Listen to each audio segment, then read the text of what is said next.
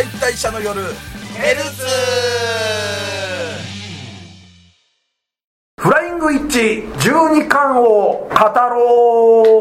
語ろうはいということでですねおそらく突発的にはい。この回上がってると思うんですけれども、はえーとまあ、何かというとですね、はい。実はこれ399回の、ん。えー B パートで、はい。あの実は、えーやろうとしていた企画だったんですが、はい。まあ、もろもろの諸事情がありまして、はい。なんかねなんかあったんですよ。なんかあったんですよ、うん。あのもう振り返らないです、うんもうね。デスリバースですから。そうです。はい。法魔法です ということでですね、はい。まあ、その時できなかったんで、はい。まあ、ちょっと改めてこういう、まあ、前にも一回おまけ的な回を過去に一回上げたこともあったと思うので、はい。本当久々になりますけれども、うんちょっとおまけの配信ということで、はい。この「フライングイッチ」をはい。12巻を12巻。語っていきたいと、はい。まあ本当に夏恒例の、お単行本発売みたいな感じですよね、フライングイッチ。あで12巻出たら、はい。なんか話したいねみたいなことも言ってたんですよ、はい。だから久々に漫画読んで語るみたいなやろうみたいな、はい。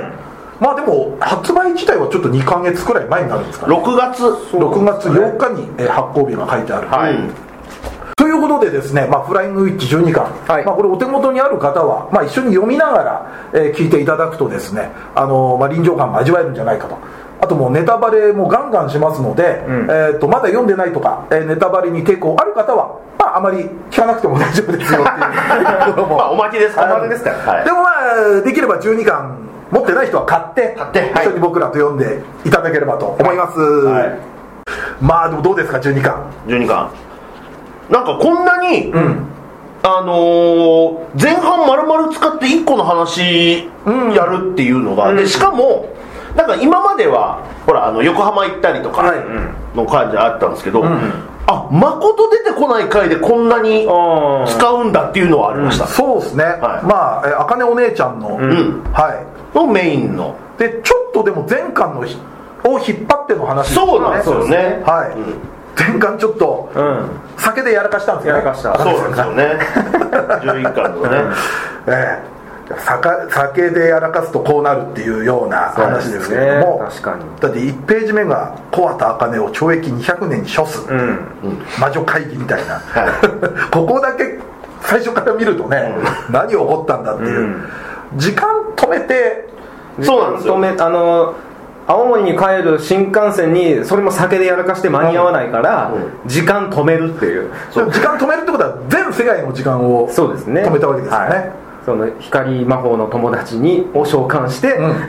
時間を止めてで魔法使い魔女だけは動けるっていう世界にしたという、あとゲロも吐いてましたよね。書いてましたね。書いてました。はい。青森、あそうですね。青森行く前行く前か。はい、だからあのーなんかまあ今回任務をはい、はいえーっとその日盛りの門の会場うん。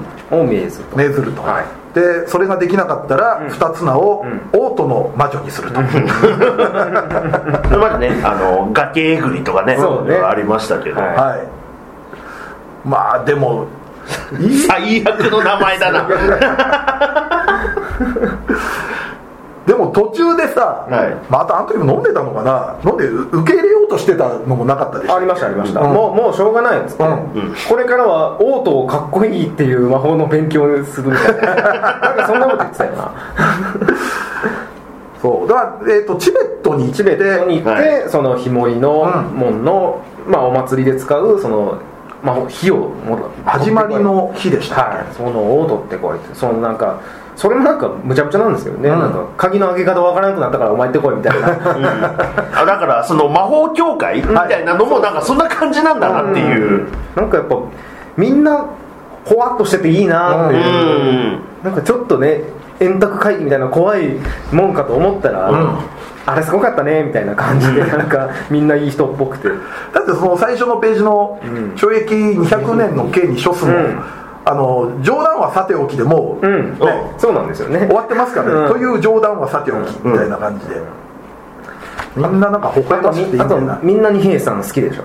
あ二平さんね。二平さんあ,、あれでしょ、酔うとダジャレマになる、だから今回チベットに行くのがうん。茜、お姉ちゃんと、ん。犬飼さんと、えー二平さん、うん。で犬飼さんはもうほぼ巻き込まれて巻き込まれてる。なんで私行かなきゃいけないの？おい待って3人目って誰だっていう 3人で頑張るかって。3人揃って帰ってこようねみたいな。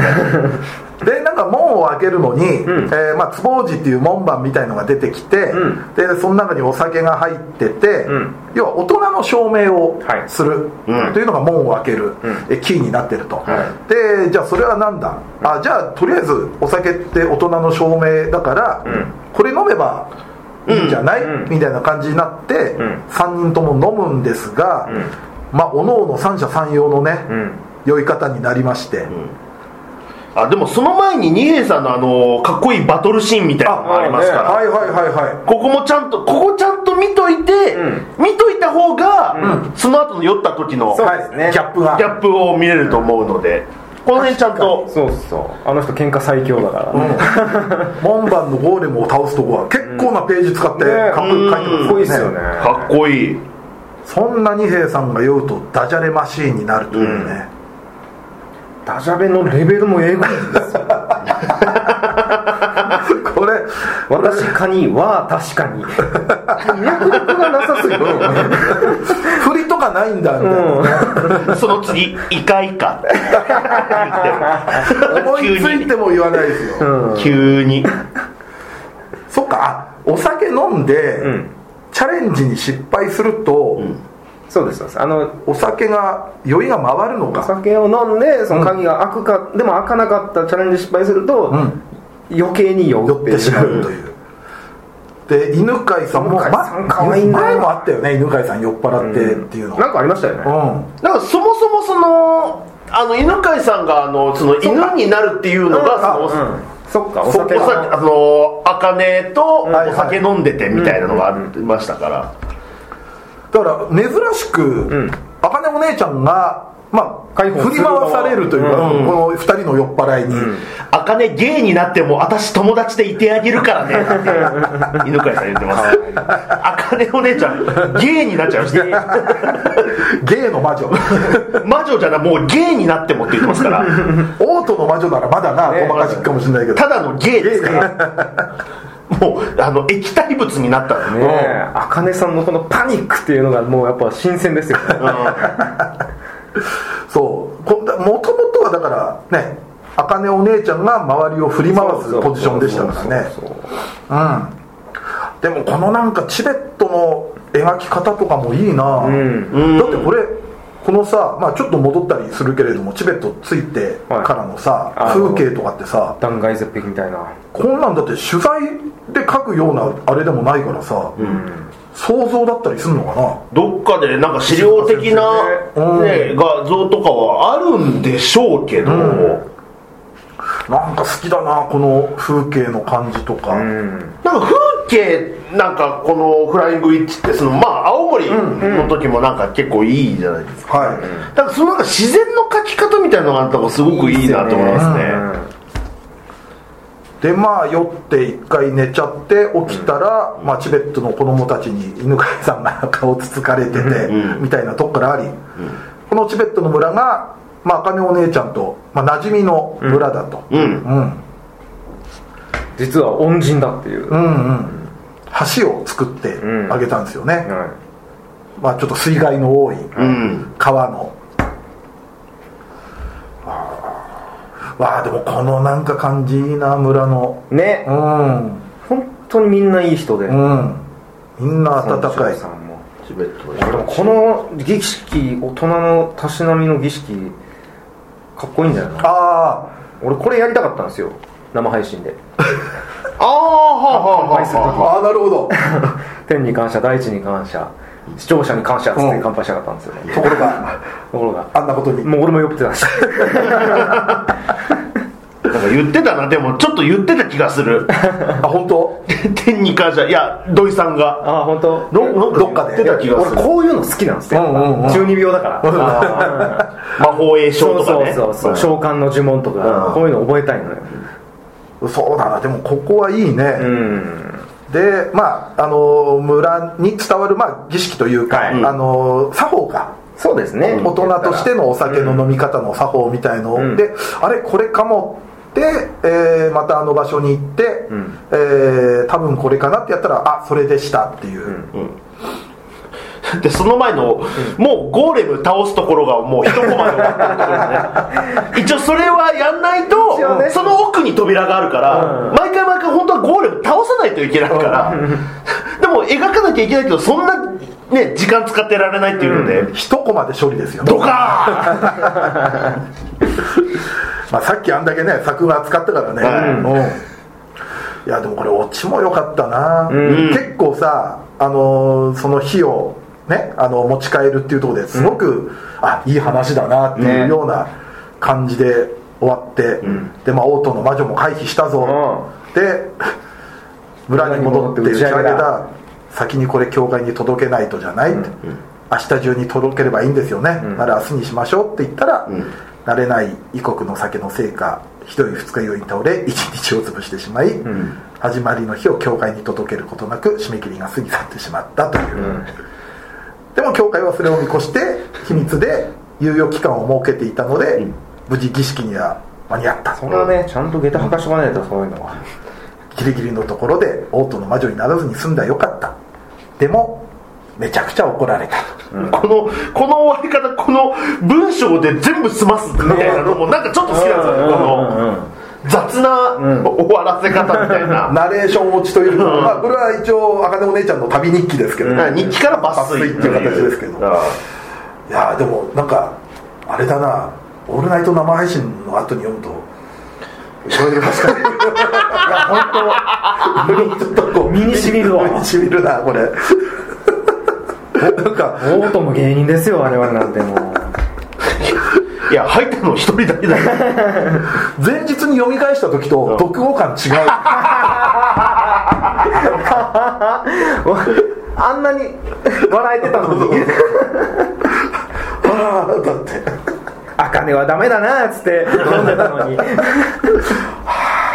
今説明したのが68は「ひもりの門」69は「全門の岩肛門の壺」70は「大人の魔女」ん。ね、ええ大人の芸人はねこうなこんなことしないですから。はい、でも次71話「先輩とローブと絵本と台風」ん。これでも結構そのまあ、えーまこっちゃんのはい。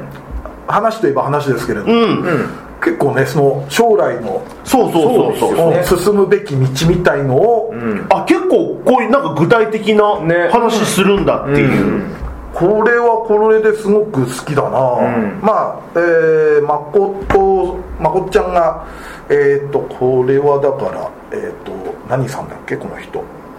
あここのこの先人輩ね。先輩、うん。あ和野さんだ。ああ。そうそうそうそうそう。そうそうの、えー魔法のローブを。あで横浜で二平さんのところで買ったそうだそうだ、生地を使って作って、で見せたらもう、もう大絶賛、うん。大絶賛、こんなに立派な出来のものとは思わなかったから、確かにすごい。うん。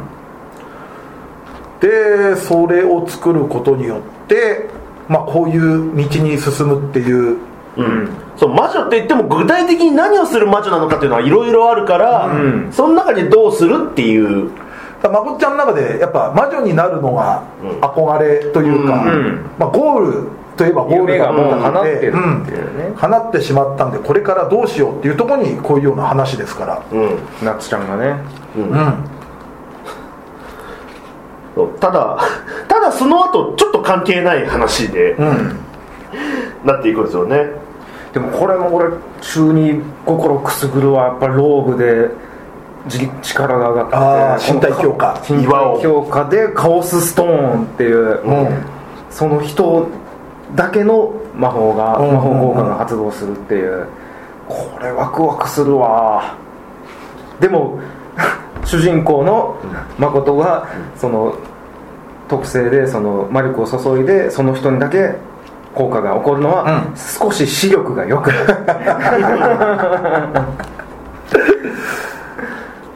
この辺がフライングイッチって感じがするな、うんあと俺個人的に K 君のお父さん出るとね、うん。嬉しいんだよね。この人ネイティブじゃない。はいはいはい地元の言葉方言ああそうですね。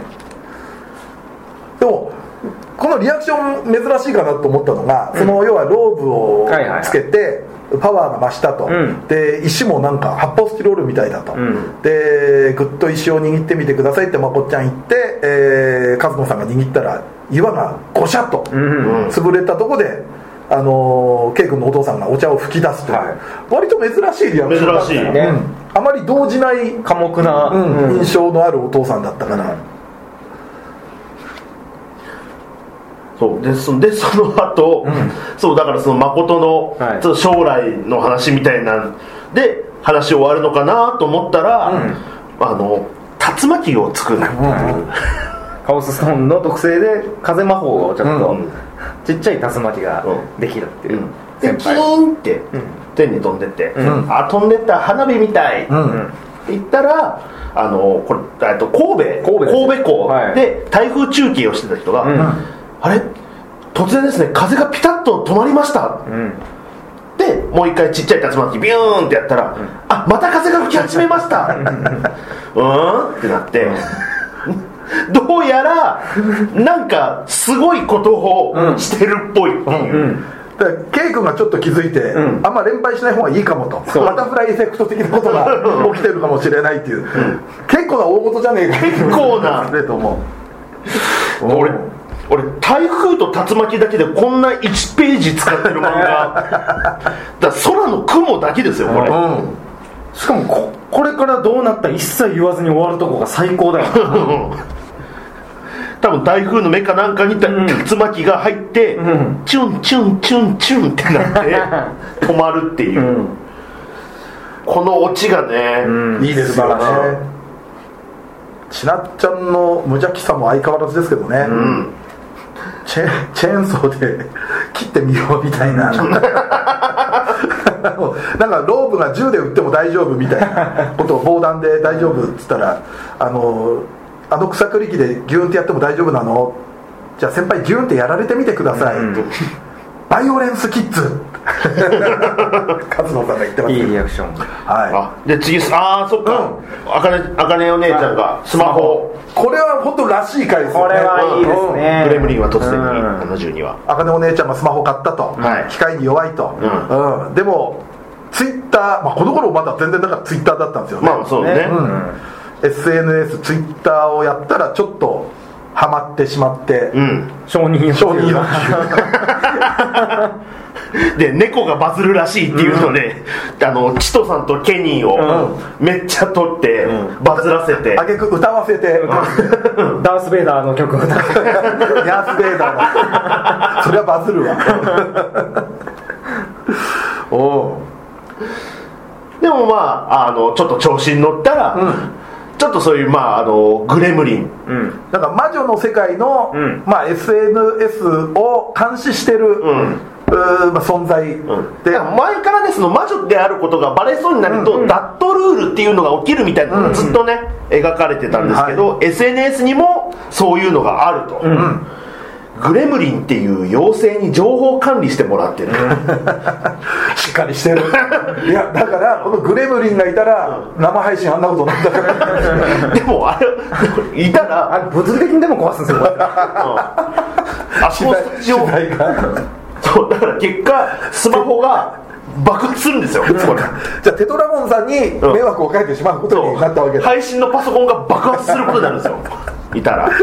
二度と来んなって言われるんだまあでもなんでそれがあのはい SNS 何を上げたかっていうと、はい。これもまあ、まあいろんなシリーズというかうん。出てますけれども、はい。あの運び屋さん、はい。季節の。はい、季節の運び屋さん。で今回秋の運び屋さんはい。が出てきてでその秋の運び屋さんの写真をツイッターで上げたら、グレムリンが、明らかに人じゃないですもんね、友達と相棒っつって。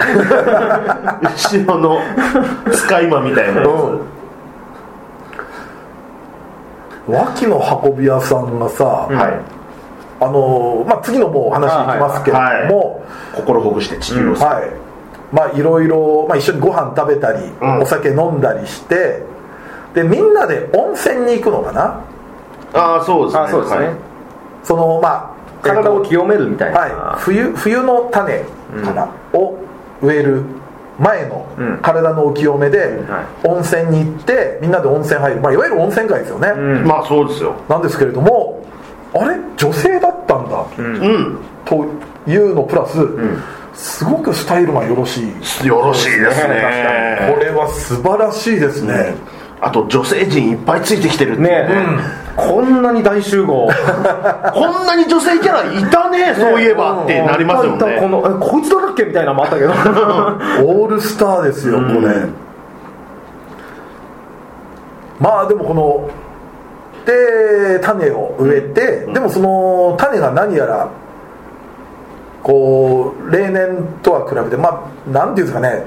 えー、と土地の神様がその種に、えーまあある行為をすると、あ種に宿ると、うん。そうすると、発芽する栄養たっぷりの種になるんだけど、その土地の神様があまり言うことを聞いてくれないと、はい。わちゃちゃちゃちゃってうん。逃げちゃう逃げ回ったりとか。かわいい失敗すると地球上の火山が一気に噴火しちゃうから。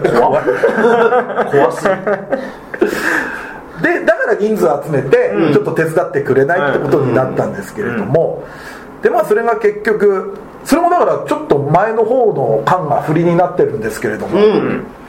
あのえっ、とあれ夏の夏。夏の運び屋さんでしたかね、はが、えー雪を降らせちゃったいそうですね。ああの局地的に。はい、局地的に、はいそれでその失敗で涼しい期間が長引いたから栄養不足になって、で温泉に入って温まると、えーまあ、栄養を回復して、素直に種に宿ってくれる、うん。っていうふうな、まあ、着地というかみたいな感じなんですけれども、だ独特の世界観いいよね。あそうですね。やっぱ。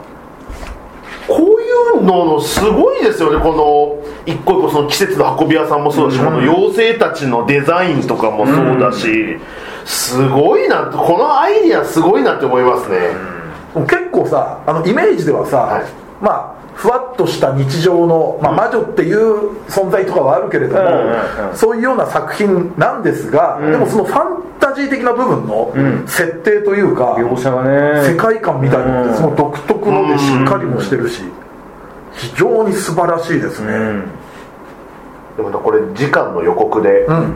あのそういえばずっと作ってた K 君の作品がね。いよいよ完成しました。撮ってるんですよね。そのスマホの SNS の回で、だから今回も、あのーそこがメインではないけれども、あようやく全部撮り終わったみたいなところがあったりしは編集だみたいな。で夏休みが終わって次新学期。っていうところが、まあ、来年発売されるであろう13巻。はい。そっかもうあでも1年後になっちゃうのか。そうです。もう,、まあそうですね。年に1回初夏の、初夏のおなじみの風物詩ですもんね。そうちょっともう今から楽しみだな、ということで、は帯の夏が終わる不思議は続くっていうのが素晴らしいね。ですねまあ、ということでね、はい。今回は「フライングウィッチ」12巻、はい。はい。まあ、みんなで、えー読書会してみましたけれども、はい。またちょっと13巻でも、はい。来年ぜひやりたいと、かもしれません、はい思いますので、えー。また別の漫画もやりたいですね。そうね。うん。うん。だって高木さんが終わるらしいじゃないですか。そうそうだから結構あの辺が、はい。くのいち椿が終わったのよ。ああそうなんですか、うん。くのいち椿もね結構綺麗なー。終わり方でした。ー。すんごく素敵ななのでちょっとまたね、うん。こういうのも、えーはい。いろいろ朗読会朗読会、朗読ではね そんな大層なことしてない。そんな可愛くできない。から、まあやってみたいと思いますので、はい。まあ、今回ちょっと、えーおまけ配信でしたけれども、はい。えーご視聴どうもありがとうございました